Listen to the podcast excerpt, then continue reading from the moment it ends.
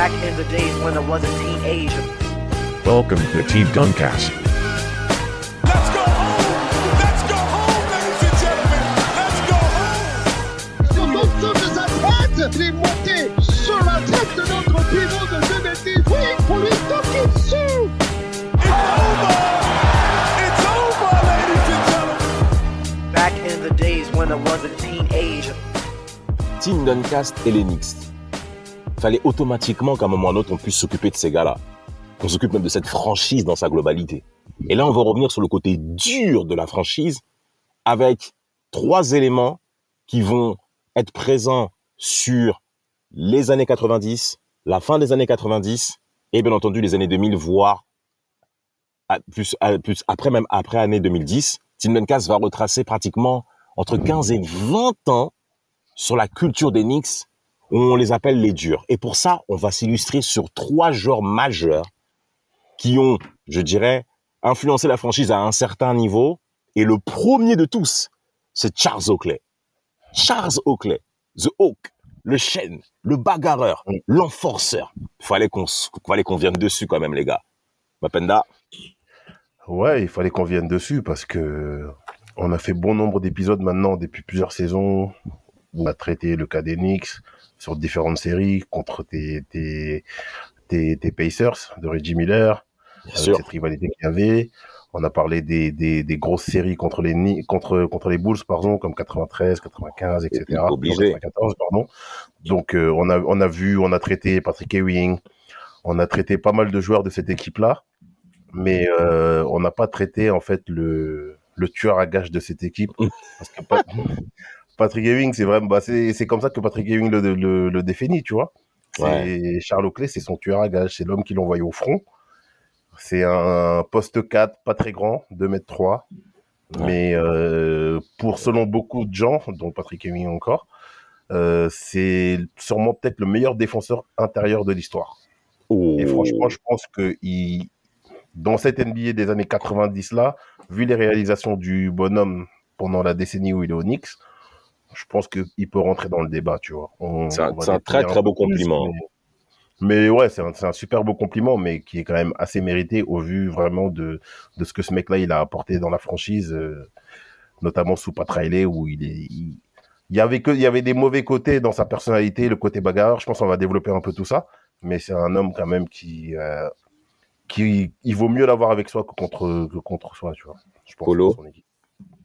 Ah ben, clairement, de toute façon, on- je pense que on va parler de la période d'Enix, mais on, il a été déjà de base, il avait été recruté aussi pour protéger Michael Jordan, donc je pense qu'il a vraiment, il a vraiment cette aptitude à, à, à faire le dos rond et puis encaisser les coups, mais lui aussi en donner quand il, quand, quand c'est nécessaire. Donc je pense que c'est une qualité qui est, qui se perd aussi, comme euh, je pense Damas, toi tu le, on regarde les matchs ces derniers temps, Bien sûr. on, on manque de joueurs euh, du au mal un peu comme euh, euh, comme comme euh, comme Charles Oakley qui qui ne lâchent rien, qui même quand ils sont dans le dur, ils se subliment et ils essaient de faire le maximum pour apporter quelque chose à leur équipe.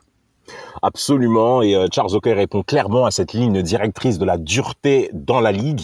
Euh, ça a commencé déjà dès le jeune âge. Hein. Il a grandi dans l'Alabama avec ses grands-parents, euh, son grand-père qui s'appelait Julius. Ça vous rappelle une certaine série qui se levait à 4h30 du matin pour aller taffer. Eh, Julius En fait, il porte le nom du, de papa de Chris, dont tout le monde déteste Chris, en fait. Aussi, c'était pareil. Il, il taffait, je crois, 18 heures par jour, un truc comme il disait, ouais, Julius, son grand-père, il partait au champ, il allait porter le foin. Non, eh, le mec, il est dans un clip. Mais il a grandi dans ce type d'environnement-là. Ouais, Avec Cleveland. Ouais, Cleveland, exactement, avec huit frères et sœurs. C'est pour vous dire à tel point que pour Charles Oakley, ça vient de très loin. Et il va faire son trou. On pensait, en effet, bah, durant cette enfance-là, qu'il était plutôt destiné à une carrière dans le football américain. Bah, il a reçu une bourse de la part de Virginia Union qui l'a amené justement à se dire, bah, écoute, là, le basket, c'est bon pour moi, donc il faut y aller. Et euh, ses aptitudes physiques vont clairement faire la différence. Et il va rapidement bah, s'identifier comme étant le joueur du mal de l'équipe, le leader physique et vocal euh, de ses équipes déjà dès le jeune âge. Et quand il arrive dans la ligue, il est drafté par Cleveland et il arrive en effet chez les Bulls de Michael Jordan, euh, Polo, comme tu disais tout à l'heure. Ex- Exactement, exactement. Je pense que les Bulls avaient cette idée, en, avaient, comme on, comme on l'indiquait, euh, une petite idée en sachant que c'était un dur au mal. et en sachant qu'ils avaient recru- recruté la pépite euh, Jordan pour Bien éviter qu'ils prennent de, euh, des, coups dans une ligue qui était vraiment à l'époque assez physique. Ouais. Mais bon, on va essayer de lui trouver un garde du corps pour qu'il puisse continuer à, à répéter ses exploits euh, et faire briller la franchise. Complètement, complètement. Mapenda Euh, ouais, c'est ça. Il y, a- il y a le côté garde du corps, comme dit Polo, mais il y a aussi le côté basket, parce que Oui, Charles, exactement. Charles, Charles Oakley, il arrive quand même dans une, il, a- il arrive quand même à s'imposer dans une équipe qui certes, c'est pas les Bulls des années, de la fin des années 80 qui vont commencer à rivaliser avec les Pistons, voire même à, à régner sur le début des années 90. Mais quand il arrive en 85, c'est un mec quand même déjà qui s'impose rien que par ses stats. Ouais. C'est un sacré rebondeur qui, sur son année rookie, il tourne à 9 points, 9 points, 8 rebonds. Et sur son année sophomore, il est à 14 points, 13 rebonds. Tu vois? Ah, C'est c'est énorme.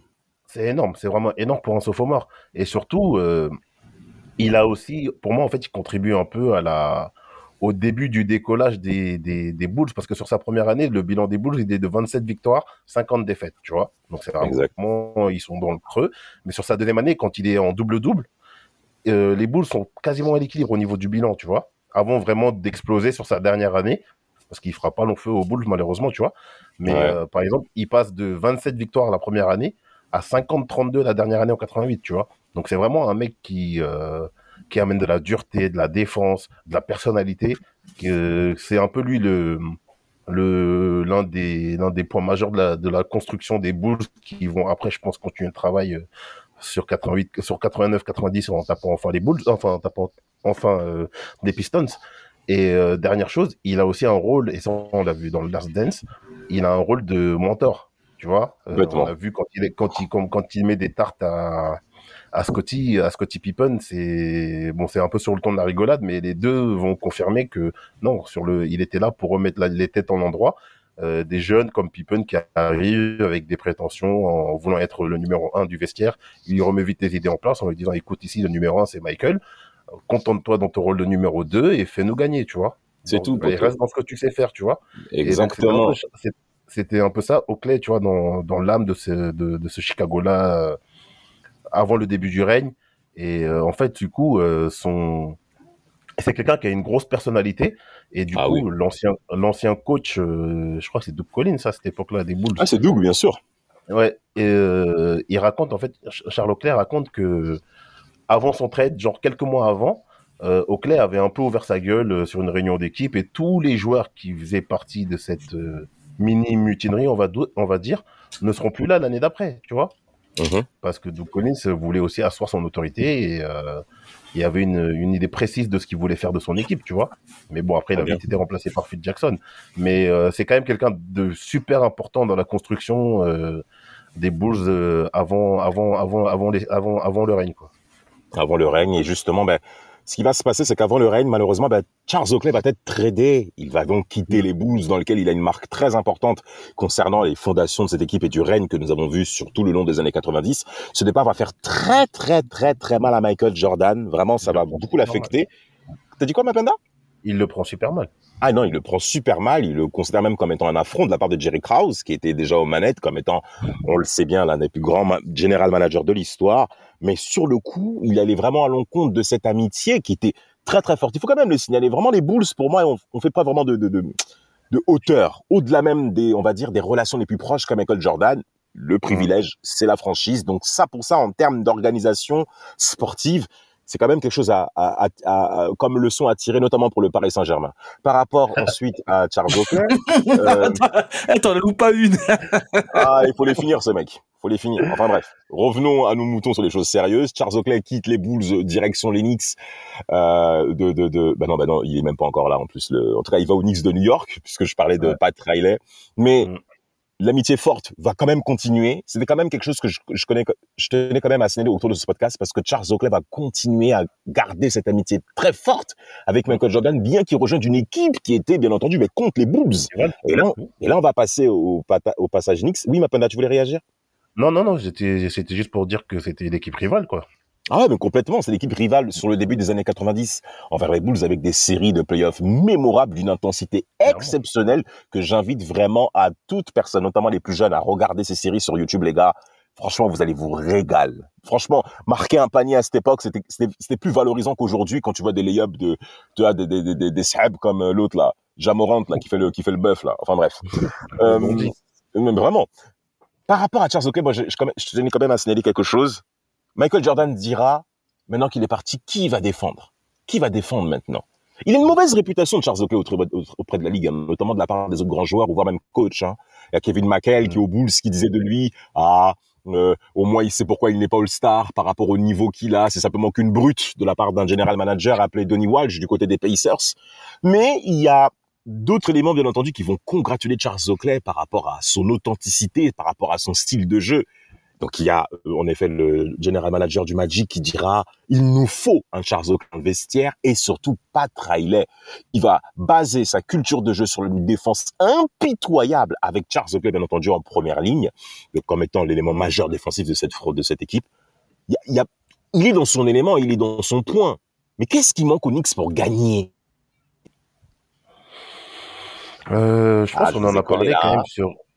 Ouais, mais en fait, le truc, c'est que pff, ils auraient pu gagner comme ça, tu vois. Pour moi, euh, on en, enfin, on en Ouais. reviendra toujours au même. La fenêtre de tir, il la manque vraiment quand Jordan n'est pas là, tu vois. Moi, c'est, je pense que c'est entre 94, 95, euh, c'est là vraiment, euh, il devait être à la place d'Orlando, théoriquement, en finale NBA pour moi, tu vois. Mais Mhm. euh, qu'est-ce qui leur manquait? Je pense qu'on est, on en a parlé sur le podcast euh, concernant comment il s'appelle l'arrière des Knicks là. On en a Ouais, John là. John Stark. John Stark, voilà, tu vois. C'est en fait, c'est le seul superstar, c'était Patrick Ewing, tu vois. Et à un moment donné, ça suffit pas. Il lui fallait en fait un, un- c'était bien d'être dans la bagarre, dans la défense, d'avoir une vraie identité de jeu. Mais je pense qu'à un moment donné, pour taper les Bulls, il fallait quand même plus de talent offensif, tu vois. Et je pense Ouais, que plus de variété, ouais. plus de variété dans leur euh, dans leur play et, euh, et être parfois, tu vois, il y a des il y a des séries où tu peux imposer ce côté ce côté bagarre, ce côté match serré, ce côté euh, tous les matchs euh, sont durs, mais il y a un moment il faut jouer au basket, tu vois. Il y a un moment où Ouais. euh, le but c'est de c'est bien de te défendre, mais le but c'est quand même marquer plus de paniers que l'autre. Et je pense que c'est ça qui leur a manqué pour moi pour moi pour passer au step suivant et aller chercher un titre, tu vois, parce que parce que il y avait il y avait tout, c'était juste le petit truc qui, qui leur manquait encore. Charles Oakley, il est clairement dans l'image de cette franchise. Hein, Polo, il lui manque rien là, il a tout pour lui là-bas. Ah ouais.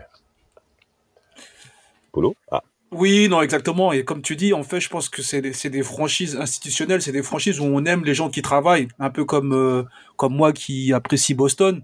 C'est des franchises où on, quand on voit quelqu'un qui mouille le maillot, qui, Oh, qui fleurs. se donne, qui, qui se donne cœur, cœur et âme, on apprécie ça. Et je pense que, comme vous l'avez dit auparavant, il, en- il, il en faut des personnes, des personnes comme, euh, comme Charles Leclerc, mais il faut aussi des personnes qui apportent leur, euh, leur, leur, euh, leur, leur partie au niveau, au niveau offensif. Et c'est ça, je pense, comme l'a dit Mapenda, le basket, c'est bien, on défend, c'est, ça, ça, ça, ça, ça donne de la satisfaction parce qu'on arrive à stopper l'adversaire. Mais derrière, le but du basket, c'est de mettre des points. Et euh, je regardais un podcast il n'y a pas très longtemps d'une personne qui est venue dans notre émission, euh, Henri Lembe, il disait que faut pas se mentir, on dit aux gens il faut être euh, polyvalent, il faut, il, faut, il faut savoir tout faire, mais en vrai, ce qui fait la différence à la fin, c'est marquer des points.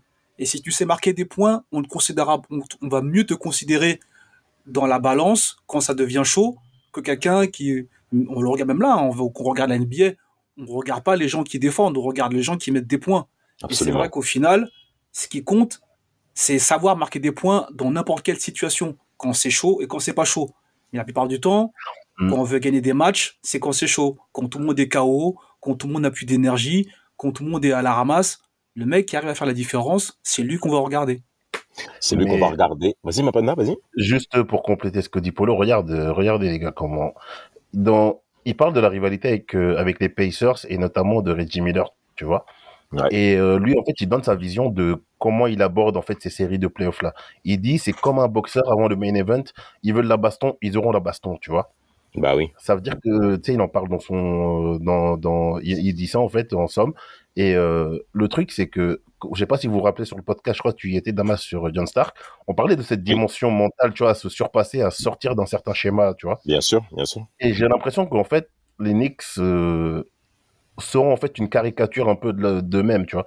Donc Mhm. c'est bien, ça fait, ça fait, ça fait, ça fait bander euh, des amateurs de la NBA de cette époque-là. Non, mais c'est- vrai, tu vois. Il y a, il y a une part de vérité. On parle de dureté, etc. Ce qui est vrai, tu vois. Mais euh, encore une fois, comme dit Polo, à un moment donné, il faut savoir aussi euh, parler basket, parler de système de jeu, parler comment Ouais. mettre. Un meilleur playbook, hein. Ouais, voilà, avoir un meilleur playbook, parce que tu peux pas être que dans ce schéma-là de, de la bagarre, encore une fois, tu vois. Et euh, encore une fois, tu deviens une caricature de toi-même au final, tu vois.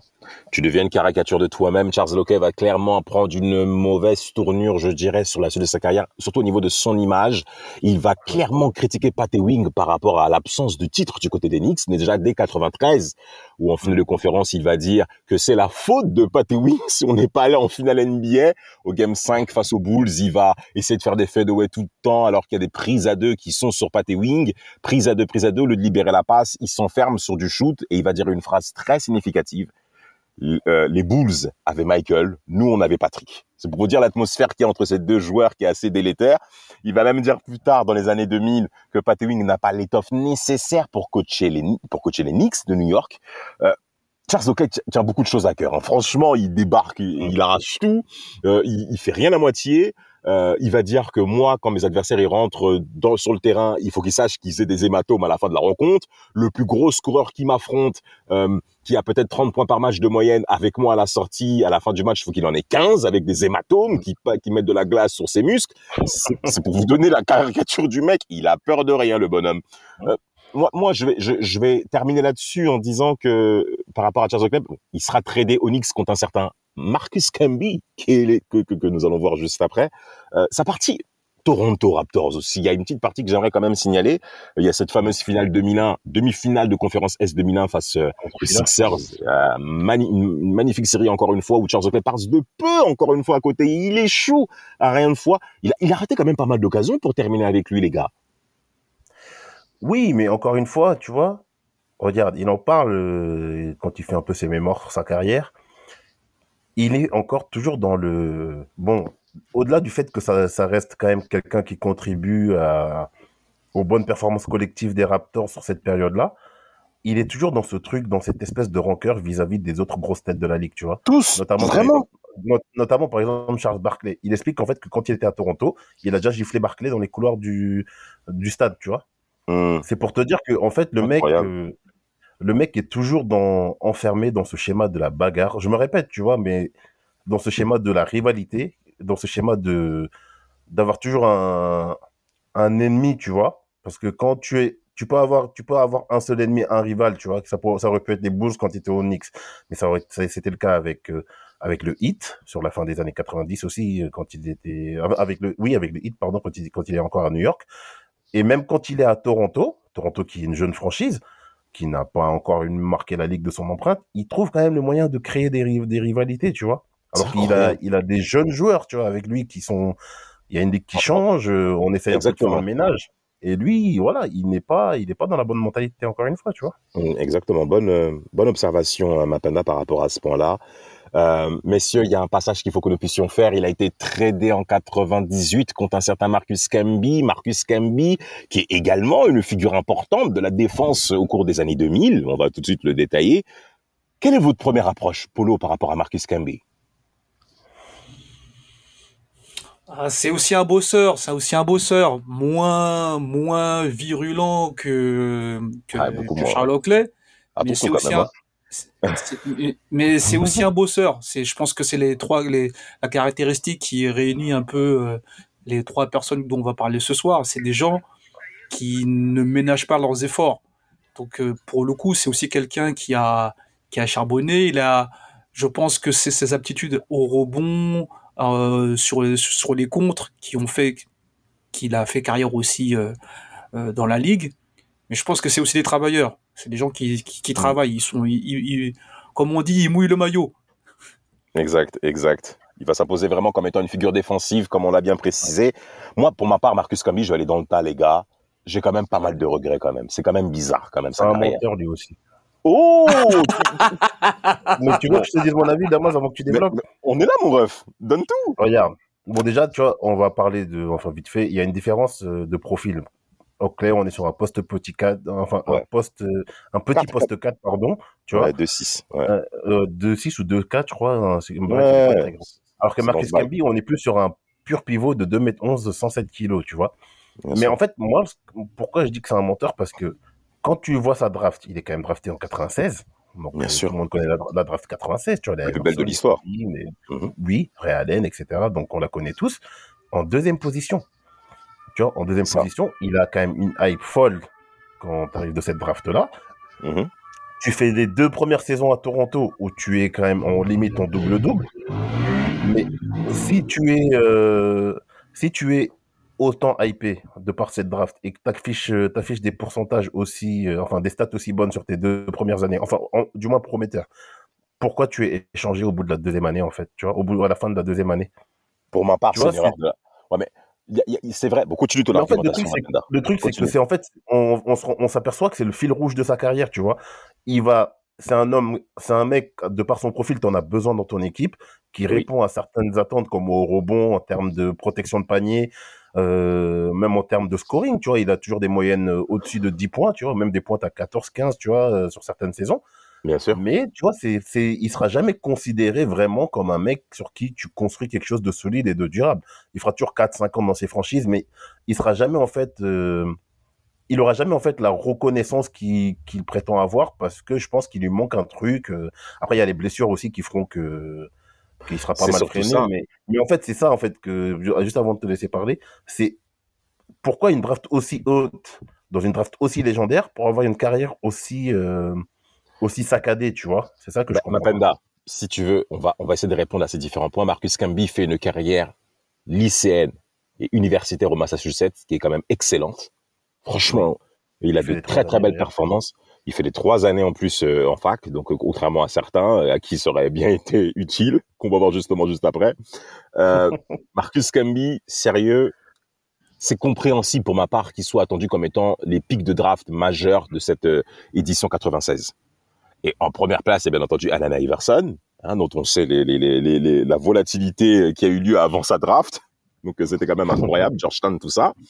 Et Marcus Camby arrive dans une franchise qui a besoin en fait d'un pivot majeur, qui a besoin d'un intérieur. Rappelez-vous que en 95, euh, il y a eu euh, Damon Stoudemire, Mike T. Mouse, qui a été élu rookie de l'année, 19.9 passes de, de, de moyenne, je me souviens très bien. Et donc, à la fin des années 90, ou même mi-année 90, on est encore dans la perspective d'avoir un extérieur majeur et un intérieur majeur qui va être la, fondation de l'équipe. On sait que le poste intérieur est majeur euh, dans, dans, la ligue, donc quand les Raptors y prennent Marcus Camby, yes, c'est compréhensible dans le choix en fait. Et surtout quand euh, tu as donc tu, tu as le tu as l'équilibre poste 1, poste 5 qui va répondre justement à ces attentes. Surtout ces deux jeunes qui vont pouvoir croître avec le temps et surtout avec la franchise des, des Raptors qui est elle aussi en pleine croissance. N'oublions pas qu'il y a un certain Asia Thomas qui est président des opérations basket en plus là-bas, qui a des parts en plus au Canada. Et donc il a donc il y a tout pour monter, il y a tout pour monter quelque chose d'excellent pour ma part. La première saison, comme tu l'as bien dit, elle est très intéressante, mais la problématique, c'est surtout les blessures. La seconde saison, Marcus Camby fera 60 63 matchs. La saison d'après, 46. Après, 59. Après, 63. 29 matchs sur la saison 2001-2002 et la saison 2002-2003. Marcus Camby est un joueur qui est habitué à l'infirmerie. Alors, c'est vrai, défensivement, rien à dire. C'est vraiment pas la chose à remettre en question. Même au niveau des lancers francs, il à 60%, bien qu'il peut faire plus. Il a un petit shoot extérieur à mi-distance qui peut être aussi intéressant. Euh, présence intérieure, ça on le sait, pas de souci. La meilleure pointe en carrière, c'est 3,7 comptes par match lors de la deuxième saison. Mais en effet, comme tu l'as bien dit, moi c'est surtout au niveau du scoring que c'est quand même décevant. Si les Raptors le traitent aussi vite, c'est que déjà eux ils se précipitent vite. Pour moi, ils ont eu tort de le trader. Pour ma part, hein, ils ont eu tort de le trader. Euh, et et bah, ils se sont quand même précipités. Et après, tu arrives aux Knicks qui font un échange justement avec Charles Oakley, plus de l'oseille. Donc les Raptors ont gagné aussi de l'oseille sur Marcus Camby. Donc ça aussi, c'est une autre question. Et quand il arrive aux Knicks, il fait une finale NBA. Ah, Marcus Oui. Camby fait quand même une finale NBA, c'est important à le signaler. Oui, mais c'est tron- c'est tronqué, euh, Damas. Oui, je pense que c'est le problème, c'est que c'est la saison, la fameuse saison tronquée. Et euh, le, le- je pense que Toronto, c'est un peu comme un investisseur. Ils se disent tant que, ma- tant que le, le gars a de la valeur, je vais, je vais le mettre sur le marché et essayer d'en récupérer quelque chose. Après, là où, je- là où je suis d'accord avec toi, c'est que et c'est on l'a souvent dit dans le sport américain, c'est du rendement. Et c'est du rendement à haut niveau. C'est-à-dire qu'on n'a pas le temps, malheureusement, de, de laisser éclore développer. les joueurs pour qu'ils se développent et deviennent les joueurs qu'on nous, on espère en tant qu'amateurs de basketball, on espère voir, contrairement à certaines franchises comme euh, les Spurs ou d'autres franchises qui sont dans des, dans des marchés un peu plus petits et qui ont la capacité de dire c'est pas grave, laissons le, le processus se faire et on- au final on sera gagnant sur le long terme. Mais- il faut pas se mentir, toutes les franchises n'ont pas ce pouvoir-là parce qu'en vrai c'est des sous, c'est un investissement.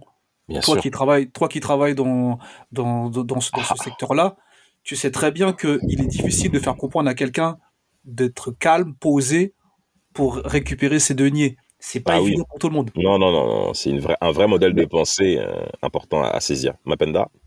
Mais surtout, tu vois, encore pour moi, je suis d'accord avec Polo euh, par rapport à ce que tu dis, Damas, parce que regarde, il quitte Toronto.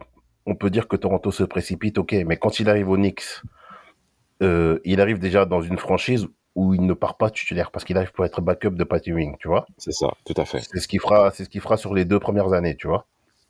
Et en fait, il profite déjà de la blessure de Patty Wing, d'une saison un peu tronquée par le lockout. Et euh, en fait, dans une espèce d'épopée, il va montrer en fait toutes ses qualités. Mais tu sais, c'est dans, il y a trop de circonstances particulières, tu vois. Euh, Ouais. il, il fait, il fait, il fait des, des playoffs 98-99, ils sont magnifiques, tu vois. Euh, la série contre les Heat, euh, quand ils tapent les Hawks et tout, même ils vont en finale jusqu'à contre les, jusque contre, ils perdent contre les Spurs 4-1, Les mais voilà, personne, ouais, personne les attendait et il tire son épingle du jeu durant toute cette euh, série-là. Mais tu vois, quand tu parlais du, de, de son profil, on parlait de sa draft. Et euh, c'est pour ça que je te dis que sa carrière, elle est un peu bizarre parce que tu es deuxième. Au bout de deux ans, la franchise de Toronto ne te fait pas confiance, donc tu pars. On pourrait se dire que tu pars pour être titulaire dans une équipe avec peut-être moins d'ambition ou sur 3-4 ans, tu vas te développer et faire des stats. Non, tu pars aux Knicks, qui, même s'ils sont en fin de parcours, reste quand même une figure forte à l'Est. Bien tu es remplaçant. Et euh, ton fait majeur, c'est quand le, le meilleur joueur n'est pas là, tu vois. Bon, avec tout, et tout, tout à son honneur, ils font finale et tout, tu vois. Mais c'est juste pour te dire que, encore une fois, cette deuxième place de draft par rapport euh, à ce qu'on attendait de lui et, pas, et tout, ce qu'on- tout ce qui se passe derrière, pour moi, tu vois, c'est c'est- c'est c'est- c'est réellement bizarre, tu vois. Pour Bah, moi, c'est- un peu c'est un peu surcoté, tu vois. Ce que, C'est un peu bizarre. Et moi, j'attendais quand même de sa part quand même un step-up au niveau euh, du scoring, de sa présence même offensive. Et je parle surtout par rapport à sa période Denver. N'oubliez pas ce magnifique maillot auquel bon nombre de nous autres, euh, durant notre jeunesse, on a été amoureux de ce maillot des Nuggets Denver bleu ciel. Je pense bien entendu à Samuel que nous saluons là-dessus avec son Carmelo Anthony. Le blanc. Qui- Ouais, le, non, le blanc, même le bleu ciel, frérot. Le bleu ciel, même Ouais, aujourd'hui. je- moi, pour avoir le blanc, moi, je préfère le blanc. Mais le j'aime Ah, le bleu ciel. même. Non, mais en fait, le, eh, Denver, ils ont, ils se sont complètement transformés de manière été 2003. C'était plus les mêmes mecs. Ouais, d'un coup, coup, la franchise, elle est devenue attirante à cause des couleurs. Le- L'équipe marketing, ils ont trop bien géré. Et Marcus Camby, malheureusement, ben, ne step up pas. Alors qu'il est dans l'espace nécessaire en évoluant avec Néné Hilario à côté, souvenez-vous, Von Sean Lennard. Ça, c'est pas des bêtes de mecs, tu vois. Le, Eh ben, le Brésilien Loxé, là. Ouais, le Brésilien Loxé, exactement, Néné Hilario. Ben oui, bien sûr, de, de 6 ou de 8, tu vois. Il se retrouve avec des, des moyennes de 12 points, du 10 points. Il fait ses rebonds et ses blocs, tu vois. Mais j'attendais que ça part quand même, qu'il passe à du 15, à du 16, tu vois. Bon, c'est vrai, on peut, on peut dire ce qu'on veut par rapport au fait à ce que Carmelo Anthony gonfle, gonfle la balle, bouffe la balle, mais c'est pas ça le problème. On sait que le problème n'est pas là. C'est que quand tu te retrouves avec 10 à 12 points par match, alors que tu es une figure importante de, euh, la, draft 96, auquel on attend mais que tous répondent présent, non. Et pour terminer le point Marcus Camby, si vous le permettez, avant que je puisse développer ma partie Portland, ne vous inquiétez pas, il a affronté quand même des postes 5 d'un certain niveau en pensant avec Shaquille O'Neal pour commencer sa carrière, David Robinson, Patty Wing, tous ces mecs-là. On peut considérer peut-être que c'est pas forcément évident, mais sur les années 2000, ces mecs ont commencé à vieillir, certains commencent à partir. On attend, bien entendu, à ce qu'un joueur puisse répondre présent là-dessus. Marcus Camby, Ouais, ça n'a pas été le cas. Ouais, mais, ouais, attention, euh, ma, ma- Damas, on a, on a, on l'a pas évoqué, mais est-ce qu'il avait un est-ce qu'il avait un mental pour faire ça aussi? Parce que on discutait un peu avant, avant le, le podcast. Euh, Il y a souvent aussi des fraudes On va, Ouais. je pense qu'on Ouais. on va, on va en parler tout à l'heure, je pense, par rapport à, à Chandler. Mais il y a des il y a joueurs qui ont des capacités physiques, mais la capacité physique sans la capacité mentale, c'est un peu comme une voiture de sport qui a pas de moteur, euh, qui a pas un moteur explosif, tu vois. L'extérieur peut être joli, mais quand tu mets les clés dans, la- dans le truc, ça, ça ronronne, tu vois. Donc, Mm.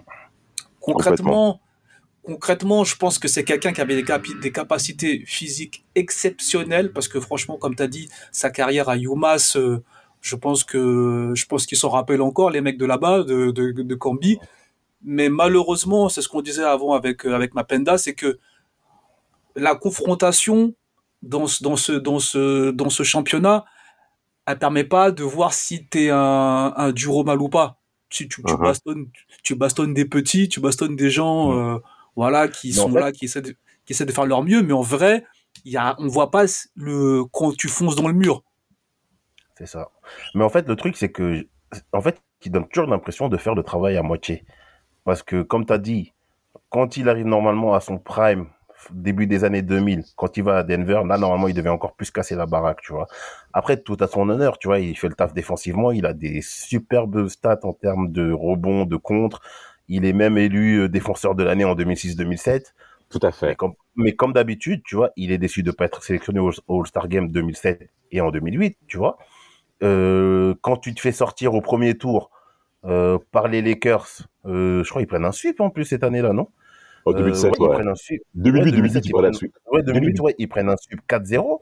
4-0. ouais. Euh, mon gars, euh, c'est il y a qui au, il y a Bynum, je sais même pas s'il est encore là, tu vois. Si, il est là, il est là, il est là, Bynum. Ouais, il est si- là. mais Bynum, jamais il doit te froisser, tu vois. Tu vois, ça. en fait, c'est toujours ce truc-là de par rapport à ta draft et par rapport à ce que tu as fait derrière, par rapport à ta carrière universitaire, comme vient de dire Polo. En fait, tu restes toujours un second couteau. Alors que la logique vous voudrait que aurait voulu qu'il soit en fait un mec qui joue vraiment les premiers rôles à son poste, tu vois. Mais bon, ça fait quand même une carrière honnête, ça fait des bons petits passages où il laissera toujours des, bah, des bons souvenirs. Mais quand on creuse un petit peu et qu'on regarde en fait d'où il vient et ce qu'il était censé produire, euh, ça laisse toujours un petit goût d'inachevé, tu vois. Ah ben, en parlant de good inachevé, moi, je vais terminer la partie Camby avec euh, la partie Portland. J'ai le seum de lui, frère. mais c'est pas, c'est pas lui que je vais clasher, bien entendu, c'est pas lui. Mais, mais ce qui est, frustrant, c'est que Greg Oden, bien entendu, est blessé. Greg Oden même sort du banc sur la saison qui, où il est un peu présent, la saison 2009, 2010, 2010, 2011, il, disparaît pratiquement. Donc Marcus Camby est en première ligne concernant le poste 5. Là, Marcus Aldridge occupe le, concrètement les options offensives intérieures. On le sait. Mais par rapport à Camby, on s'aperçoit qu'il y a quand même un véritable recul. OK Sans compter que sur l'ensemble de sa carrière, c'est vrai qu'il s'est beaucoup blessé. Je- je comprends bien. Mais j'attends de sa part quand même, enfin, j'attendais de sa part bah, qu'il puisse montrer ce niveau de professionnalisme qui lui permet de passer au-delà de ça, en fait. Et de montrer que Portland, on arrête un peu d'avoir cette espèce de, de, de mégalomanie, de penser qu'on a une équipe, qu'on a une franchise maudite. Bon, moi, je pense que malheureusement, c'est le cas. Il faut que je résous ça dans la prière. Mais, euh, Eh, faut que ça- eh, si tu veux résoudre la prière, il faut aller le samedi et le dimanche, hein, parce que le dimanche, ça suffira pas. Hein. Je t'ai dit. Frérot, eh, vous- non mais eh, je, vais me, eh, je me régale avec mes feintes. Alors que c'est clair que je m'en bats les reins, il y a d'autres problèmes dans la vie. Mais bon, soyons clairs. Euh, Marcus Camby euh, n'a pas amené, selon moi, je dirais même c- c- c- cet aplomb supplémentaire qui permet à l'équipe de se dire on peut enfin sortir de cette mégalom de, de cette merde de d'être Ouais. sorti au premier tour. Mais On n'a pas réussi. Damas, il était déjà cuit. Honnêtement, on va Ouais, mais en fait, tu peux être cuit. En fait, non, mais attends, attends, attends, attends, Polo. Tu peux être cuit, mais communiquer une force, une force d'état d'esprit nécessaire qui permet à l'équipe de step up. Tu vois ce que je veux dire? Oui, je vois ce que tu veux dire. C'est le, le côté euh, comme euh, quand, quand tu joues, euh, à- tu fais un pick-up game avec un ancien, il te montre un peu les, les techniques Les à l'ancienne pour Mais pouvoir bien les sûr. les ficelles du game. Mais, Mais le problème, c'est que, mais le problème, c'est que pour faire ça, il faut avoir un état d'esprit. Moi, je te dis honnêtement, c'est, je pense qu'à partir d'un moment, euh, c'est les passionnés qui font ça. Tu vois, moi, euh, moi, je me suis blessé ouais. plusieurs fois. Je me suis blessé plusieurs fois. Et j'ai toujours envie, par exemple, quand je vois un jeune, j'essaie de dire, voilà, euh, sois malin, fais ça, tu vois. Mais c'est après, c'est ton tempérament. Si Bien son sûr. tempérament, lui, c'était, euh, bah écoute, on va pas se mentir. Je suis là, je gagne des sous en faisant une activité qui est plutôt euh, pépère, Agréable. je- agréable. Bien sûr. pourquoi, pourquoi en donner plus en vrai? Vois ce que je veux dire? Je fais le strict minimum pour toucher mes deniers. tu vois? Parce qu'en fin de carrière, il va même lutter pour avoir son oseille du côté du Heat, euh, du côté euh, Voilà. même des Knicks. Donc, euh, Mapenda, tu Oui, voulais reviendra aux Knicks. Ouais, Ouais, non, sûr. mais c'était juste, c'était juste par rapport au- euh, à Portland. Lui, il le dit, hein, que quand il, à la fin de l'aventure Portland, il le dit que la, la franchise est maudite par les blessures, tu vois?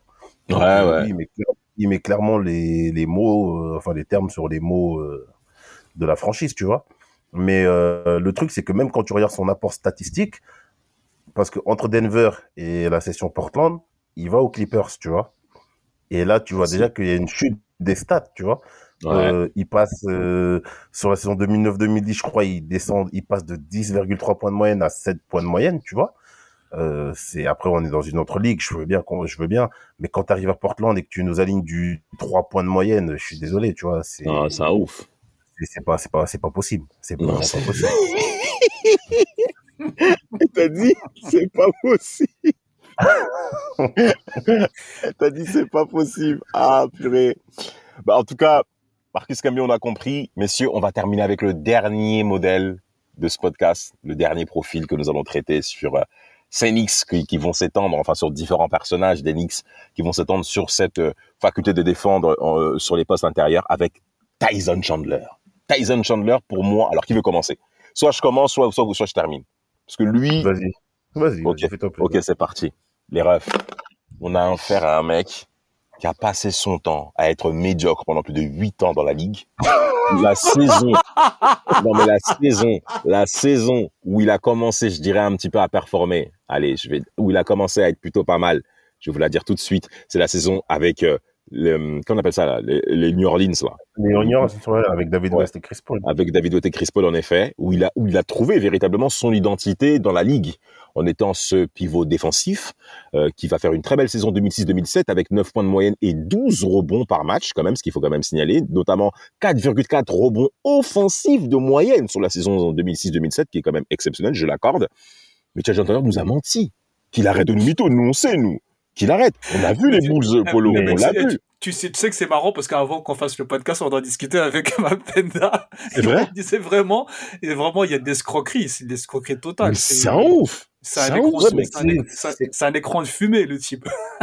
mais mais tu sais c'est comme tu disais Polo tu vois c'est les mecs qui sont hypés par des par des joueurs qui Mais viennent oui. qui sont à high school alors qu'ils jouent contre encore contre des, des des gens qui ont des corps d'enfants tu vois alors que le mec Ah il ouais. est juste euh, il est déjà ultra développé à 16 ans alors qu'il joue contre un mec qui fait Mais tu sais, 1m75 tu vois que je- que- Qu'est-ce que je te disais tout à l'heure, c'est c'est ce que moi, que des fois, les gens ils me disaient, oh, t'es un rageux, pourquoi tu dis que, je dis, mais les, regardez bien les vidéos, le gars, il a pas les bases, il sait pas shooter, il sait pas Non. faire ça, il sait pas faire ça.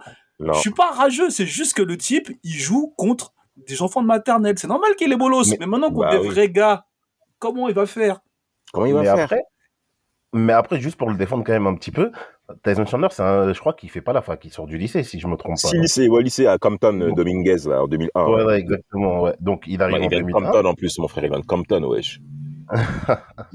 donc Déjà. euh, il, il- déjà il sort du lycée et en plus il arrive aux Bulls. On en, on en a pas, enfin je crois on en a parlé, on a fait Bien un sûr. épisode sur les Bulls euh, sans Jordan. Bien sûr. Mais t'as vu l'état, t'as vu l'état des Bulls entre entre la retraite de Michael, enfin la, la- la- le vrai la vraie le vrai départ de Michael Jordan en 98 et le début des années 2000. Tu vois t'as c'est- qui fait le groove, tu vois, c'est Non, collectivement pour moi c'était difficile quand même de se développer, tu vois On est d'accord, on est d'accord. dans cet environnement-là des Bulls, parce qu'en plus, il y fait 4 ans. Il y fait 4 ans, il fait... euh, pour moi, c'était... Il aurait pas dû... ans. Ouais, ouais, 5 ans même, 5 ans, parce qu'il reste jusqu'en 2006. Mais pour ça. moi, c'était pas, c'était vraiment pas l'environnement idéal pour pouvoir se développer, tu vois. Surtout dans une... Comme tu as dit, on est en 2001, il y a des mecs qui... euh, 2002-2003, il y a des mecs qui s'affirment, tu vois, les Jermaine O'Neal, ils sont là, les, Kevin Garnett, euh, les Ben Wallace qui se révèlent.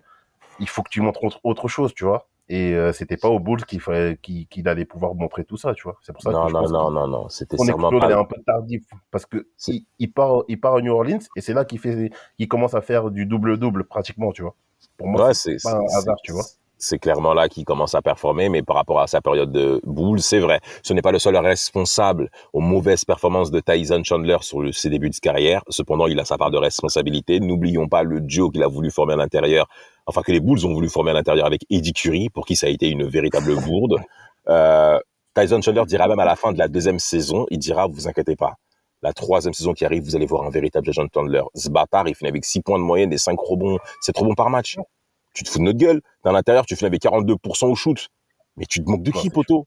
Non, c'est non. Vraiment. En fait, Mais- c'est pour vous dire quoi? On a affaire début année 2000, ok. Le poste majeur de la ligue, c'est le poste 4, où tout pratiquement sur tous les postes 4 qu'il y a dans la ligue, que ce soit pour ceux qui sont en zone 1, les Duncan, les Garnett, les Dirk, tout ce bazar, tous les soirs, t'as affaire à des grosses têtes, ok? Même pour ceux qui sont second couteau, euh, Cliff Robinson, Zach Randolph, ils peuvent te mettre mal en une soirée. Sharif Abdourahim, pareil. Et toi, t'es là, tu commences à faire le mec mortel, bluff, ah, moi, avec moi, vous allez voir, troisième saison, je vais tout exploser. Tu finis avec 6 points de moyenne. Donc c'est pour ça que moi, où j'ai le seum, c'est par rapport au step-up qu'il a sur la, sur la, sur sa deuxième partie de carrière qu'on va développer. Comme l'a bien dit Mapenda, ça se passe très bien du côté euh, des, des Hornets avec euh, l'éveil Chris Paul et David West où ils vont faire un super duo. Et bien entendu, il faut qu'on parle ben, de la saison 2010-2011, les gars. Mm. Où là, là, où là, bah là, je suis obligé de me taire. Bah, Malheureusement. 2010-2011, euh, lui, c'est un one-shot. Et c'est un one-shot qui est plutôt réussi parce qu'il fait que un an à Dallas. L'année où il tape LeBron, euh, à mon plus grand plaisir, tu vois. Mais en fait, Bah, le truc, c'est que, Comme, moi-même. mais tu vois, que là, là où je te rejoins sur la partie que c'est un escroc, c'est que c'est, c'est des escrocs, en fait, qui ont su flairer, en fait, euh, les bons coups et qui sont, du coup, arrivés au bon moment, au bon endroit. Tout En fait. ils sont, il s'est développé dans un rôle euh, euh, à la Rudy Gobert actuellement. Tu vois, t'es tous ces rim protectors là qui, euh, qui sont incapables de te faire un, un pump fake plus un skyhook. Tu vois, c'est trop dur pour eux. C'était ouf, hein. C'était ouf, hein. du coup, ils se mettent dans des rôles. Et euh, là où Mark Cuban a été intelligent, c'est qu'il a dit, Dirk, je sais que défensivement c'est pas ça, mais euh, si je lui mets un mec dans la raquette qui va prendre du rebond, qui va faire de la dissuasion, qui va qui va poser des écrans, qui va vraiment fa- faire le sale boulot, en plus qui a une envergure, parce qu'il a une envergure de bâtard. hein, Tout à fait. Deux- ça, il fait Et en 2-13, wesh. Ouais, de 13, mais même il, est, il, a des grands bras, tu vois, il, Ouais, il bah, est ouf. athlétique. Il a un bon time sur les youp. Bon, en fait, c'était le la combinaison parfait avec Dirk. Et à côté de ça, t'as un mec comme Sean Marion euh, sur le poste 3, tu vois. Tout à fait. C'était en fait c'était la combinaison parfaite pour cacher les carences de Dirk, de Dirk défensivement, tu vois. Absolument, absolument. Et, et le laisser exprimer son talent offensif librement, tu vois. Et euh, bah ça a pas loupé avec Jason Kidd et toute la bande de vieillards là, bah ils sont partis taper les Browns, tu vois. C'est ce qui s'est passé. Et en fait, c'est là qu'il il, il, il a graillé dessus. Pour moi, il a graillé dessus pendant 7-8 ans, tu vois. Absolument, absolument. Il t'inspire quoi, toi, Tyson Chandler, sur la deuxième partie de carrière, Polo? Bah, le problème, c'est que, comme euh, je disais, comme on le disait avec avant, c'est que pour moi, c'est, on enfin, comme vous l'avez dit, il a su flairer les bons coups, mais il a jamais réellement travaillé sur tout son package, son tout son bagage euh, de basket, tu vois. Donc en vrai, le souci, c'est que plus tu vieillis, plus ça se voit. Malheureusement, euh, ouais. quand t'es jeune, tu peux euh, tu vois, euh, tu peux, tu peux esquiver, tu peux être dans la vitesse, tu peux être dans, dans pas mal de choses.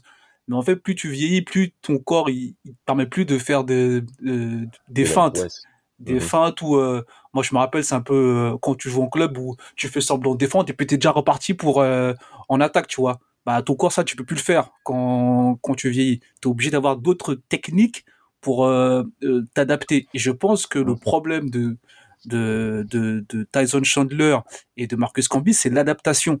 C'est-à-dire quand ton environnement il change, toi aussi tu dois changer, tu dois trouver des, des solutions pour toujours être euh, à l'affût, toujours pouvoir apporter quelque chose. Et malheureusement, c'est des gens qui sont restés figés dans des, dans des choses qu'ils faisaient Ouais. bien, mais que, pas malheureusement, enfin, je dirais pas malheureusement, heureusement, le jeu évolue, donc toi aussi tu es obligé d'évoluer. Tu es obligé d'évoluer. Marcus après- Non, pardon. Vas-y, vas-y, ma peine, tu voulais dire un truc. Bah, après, tu vois, juste pour quand même apporter un peu de nuance, c'est que là où ils vont exceller les deux, c'est que quand ils arrivent dans des équipes, ils apportent quand même une certaine amélioration défensive, tu vois, de par leur dissuasion, Bien comme sûr, on l'a dit, et de sûr. par leur Mais profil, tu vois. Parce que regarde, quand il arrive au Knicks, il signe quand même un contrat intéressant, tu vois, parce que il prend 58 millions, je crois, sur 4 ans, ce qui était pas mal à l'époque, tu vois.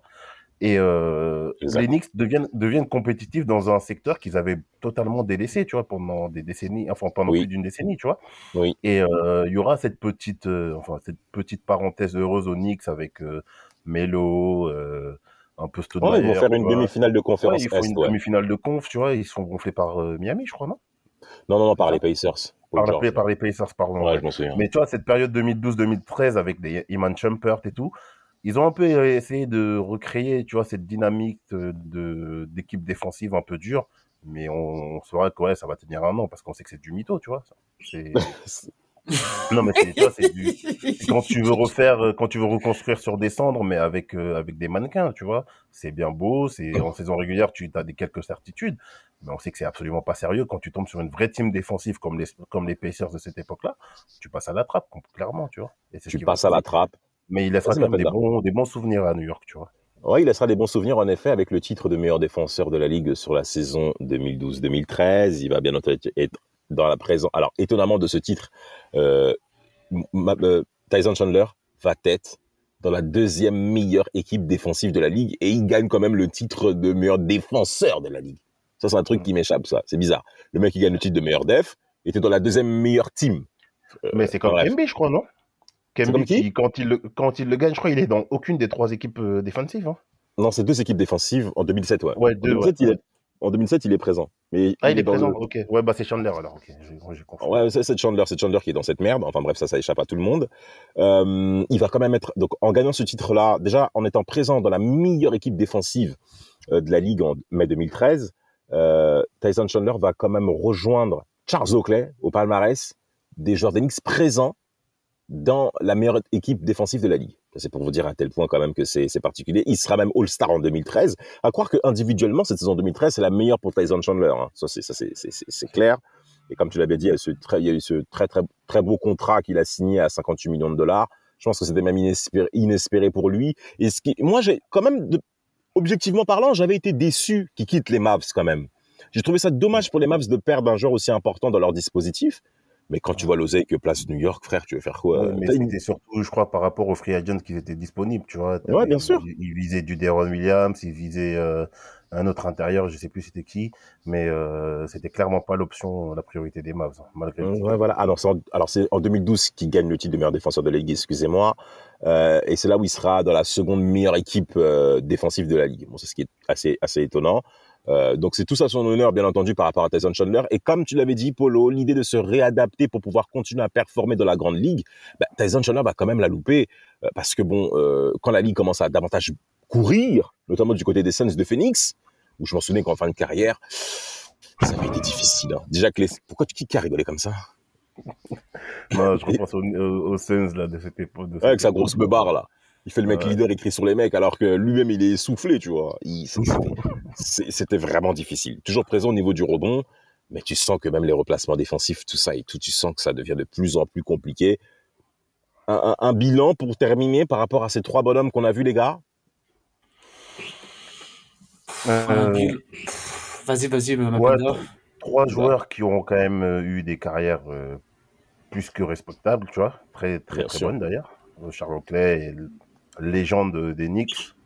Si quand tu parles à un supporter des Knicks et que tu parles de Charles Oui. Oakley, ils ont- il a des yeux qui brillent, tu vois. Mais bon, euh, trois mecs qui, je pense, euh, malgré leur passage des Knicks, aux, aux Knicks, ont laissé des empreintes différentes. Euh, je pense que Tyson Chan- Tyson Chandler, dans l'esprit des Knicks, des vrais Knicks qui sont qui, qui suivent la franchise depuis pas mal d'années, c'est le plus insignifiant malgré les malgré les, les distinctions individuelles, tu vois, parce qu'il n'y a pas de il y a pas de parcours fracassant en playoff, il y a, a rien de tout ça. Euh, Oakley, grande légende, même si euh, t'as l'autre enfoiré de Nolan qui le vire Ouais. du Madison euh, pendant en 2017 là, pendant un an, ouais. Ouais, pendant un an. Et Marcus Camby, pff, quand même une finale, donc euh, c'est pas mal, mais euh, voilà, encore une fois, circonstances particulières, saison particulière. Ces trois joueurs qui, voilà, qui ont quand même des carrières qui méritaient d'être évoquées euh, en podcast, tu vois. Mais je pense qu'il y a quand même un, un gap entre Charles Oakley et les deux autres, tu vois, en termes de, en termes de legacy, en termes de de d'accomplissement, tu vois, dans la ligue. On est d'accord. Polo Ouais, c'est exactement ça. Je pense que c'est il y a, y a quand même des statuts différents. Je pense que comme il l'a dit, euh, Oakley c'est vraiment une vraie vraie vraie légende pour le coup. Et les, autres, ils ont vraiment surfé sur les vagues, euh, différentes vagues euh, euh, pour tirer leurs marrons, les marrons du feu, un peu comme les gars de Château d'eau quoi. Ils ont ils, ont ils ont réussi à, à à faire le nécessaire pour pas qu'on les débusque comme des escrocs. Ils ont essayé d'être malins essayer de tirer un peu le- les épingles du jeu, mais comme on l'a dit, on parle d'escroquerie, mais c'est quand même des gens qui ont, mouillé le maillot. Parce qu'il y y a des escrocs qui ne mouillent rien du tout. Donc au moins, ils ont essayé de faire le maximum pour, euh, pour faire des efforts, mais euh, malheureusement, comme on l'a évoqué, je pense que c'est des personnes dont on attendait plus et on reste un peu sur notre fin qu'on voit le, le- les parcours, quoi. On reste sur notre fin, mais un seul mot par rapport à Charles Oakley. Jusqu'encore aujourd'hui, c'est l'un des meilleurs amis et alliés de Sa Majesté.